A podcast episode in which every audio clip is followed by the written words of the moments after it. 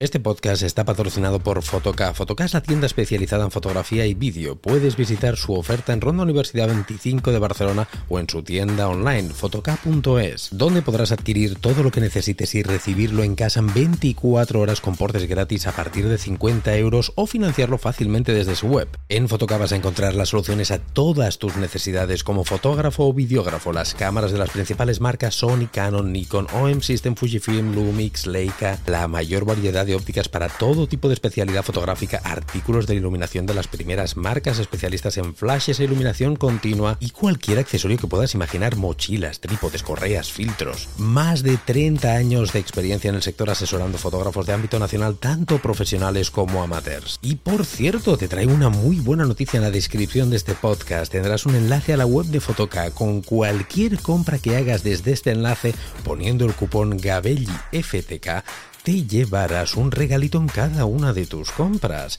Ya sabes, tus compras de foto y vídeo en Fotoca.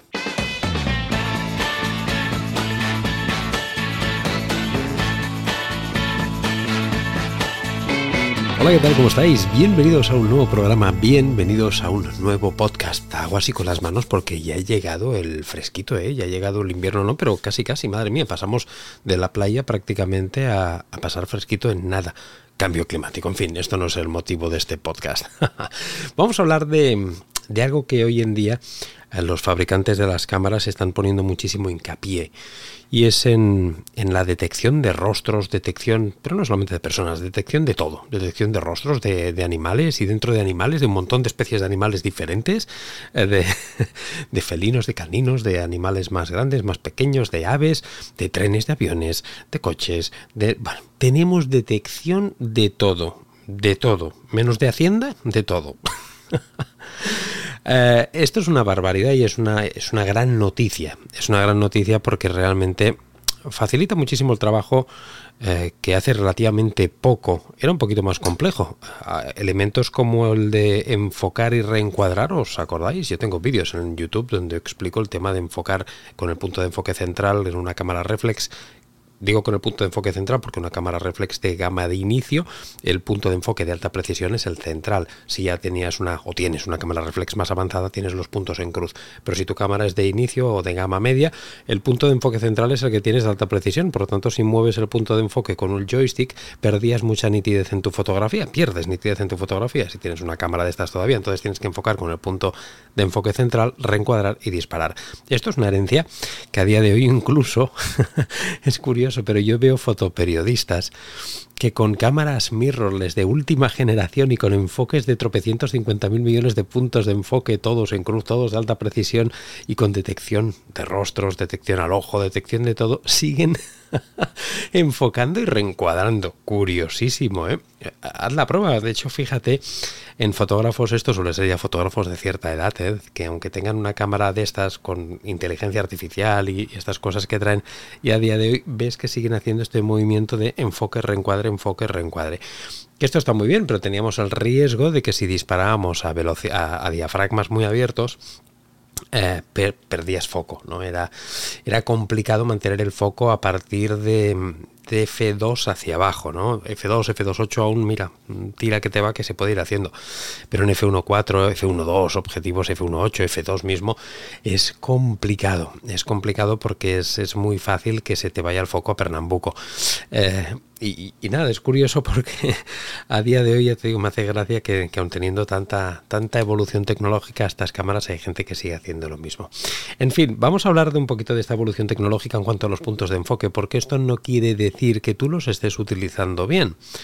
Puede ser que no. Y es que hay cosas que a veces no nos explican, o a mí me ha pasado en, en, Patreon, en gente que me lo ha dicho, en alumnos, en formaciones, que tienen estos enfoques al ojo, con cámaras brutales. Yo ahora mismo tengo en la mano una Sony Alpha 6700, una cámara PSC recién salida al mercado, que estoy hiper mega contento con ella, que tiene un enfoque, madre mía, qué enfoque tiene. Tiene el enfoque con, con inteligencia artificial, con detección de, de, sujetos y predicción de movimientos, bueno, una locura. Y enfoques que después entraremos en ellos si necesitamos tan, tan, tan heavy, tantos tipos de enfoque, ¿no? Después también hablaremos y divagaremos y filosofearemos un poquito al respecto, que para esto están estos podcasts. Pero el hecho de, a lo que voy es que el hecho de tener toda esta carga de inteligencia artificial y esta barbaridad de, cosas no quiere decir que enfoques bien. Como te he dicho, tengo alumnos, tengo gente que me ha dicho que tenía este problema que no le salían las fotografías enfocadas. Y es que, eh, aunque tú tengas seleccionado el, un rostro, estas cámaras, como te he dicho, puedes seleccionar infinidad de cosas. Tú lo pones en detección de humanos, en detección de rostro y detección al ojo. Y dentro del ojo, el automático que te detecte que es el que más cercano esté a la distancia, al punto focal. ¿no? Em, la cámara lo hace las mil maravillas, pero, aquí siempre hay un pero, siempre y cuando se cumpla una premisa. Y es que aquí es donde está el, el meollo principal de este podcast, está en esto que te voy a decir ahora. En una buena elección de la parrilla de tus puntos de enfoque. Importantísimo. Me explico. Yo normalmente tengo configuradas mis cámaras para trabajar con un punto de enfoque relativamente pequeño. ¿Por qué? Porque el 95% de mi fotografía es gastronómica y dentro de la fotografía gastronómica es producto. ¿Qué quiero decir? Un plato de comida, una hamburguesa, pues algo donde me interesa que el punto de enfoque no decida la cámara donde hay más contraste o por detección de fase, sino que lo decida yo en función de a qué alimento o a qué parte del alimento le quiero dar prioridad en el recorrido de enfoque. Entonces para ello utilizo un punto de enfoque normalmente pequeño. ¿Qué es lo que pasa? Que en fotografía gastronómica yo no solamente hago comida como tal, hacemos también muchísimos retratos y hacemos, implementamos elementos humanos con la comida. Y hacemos fotografía donde a lo mejor me interesa utilizar esta maravilla de, detección de rostros que tienen mis cámaras, como es esta Sony Alpha 6700, la Sony la, la, la 7.4 o incluso la OM1 o la, o la M1X de Olympus que enfocan perfectamente bien también con esta detección de rostros. Pero ¿qué es lo que pasa? Que si yo tengo un botón personalizado en mis cámaras, en todas.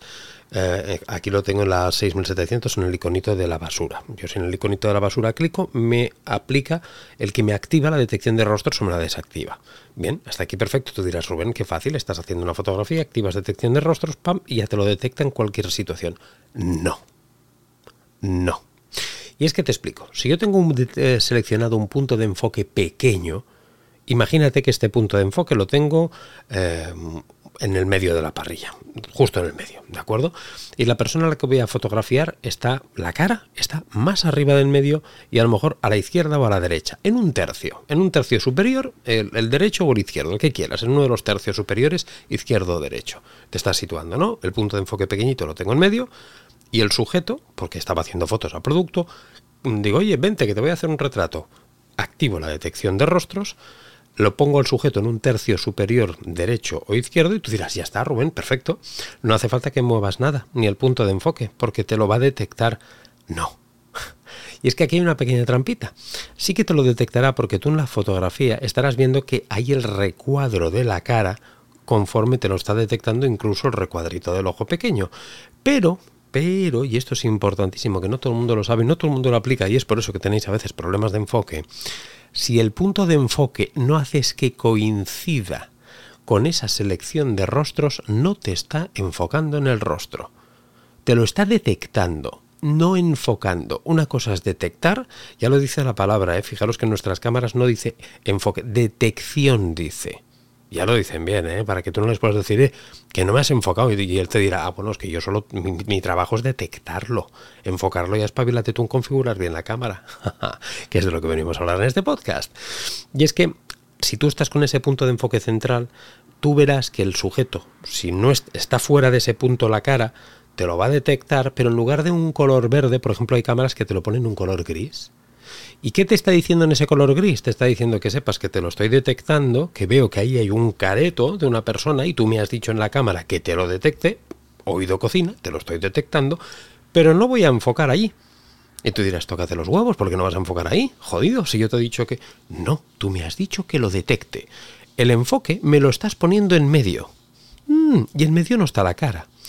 Deduce la cámara que tú, aunque ves que lo detecta, te lo pasas por el arco del triunfo y quieres que enfoquen en medio. ¿Me sigues? Sí.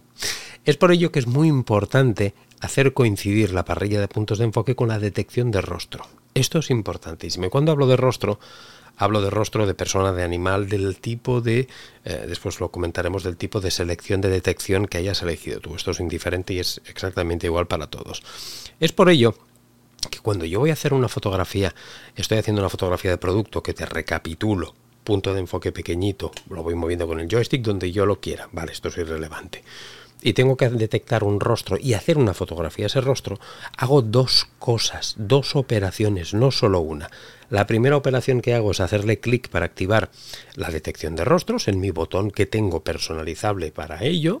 Y la segunda cosa, doy aquí arriba al clic donde tengo también la opción para cambiar los puntos de enfoque y en lugar de un punto de enfoque pequeño le digo ponme toda la parrilla. Mm. ¿Por qué le digo ponme toda la parrilla?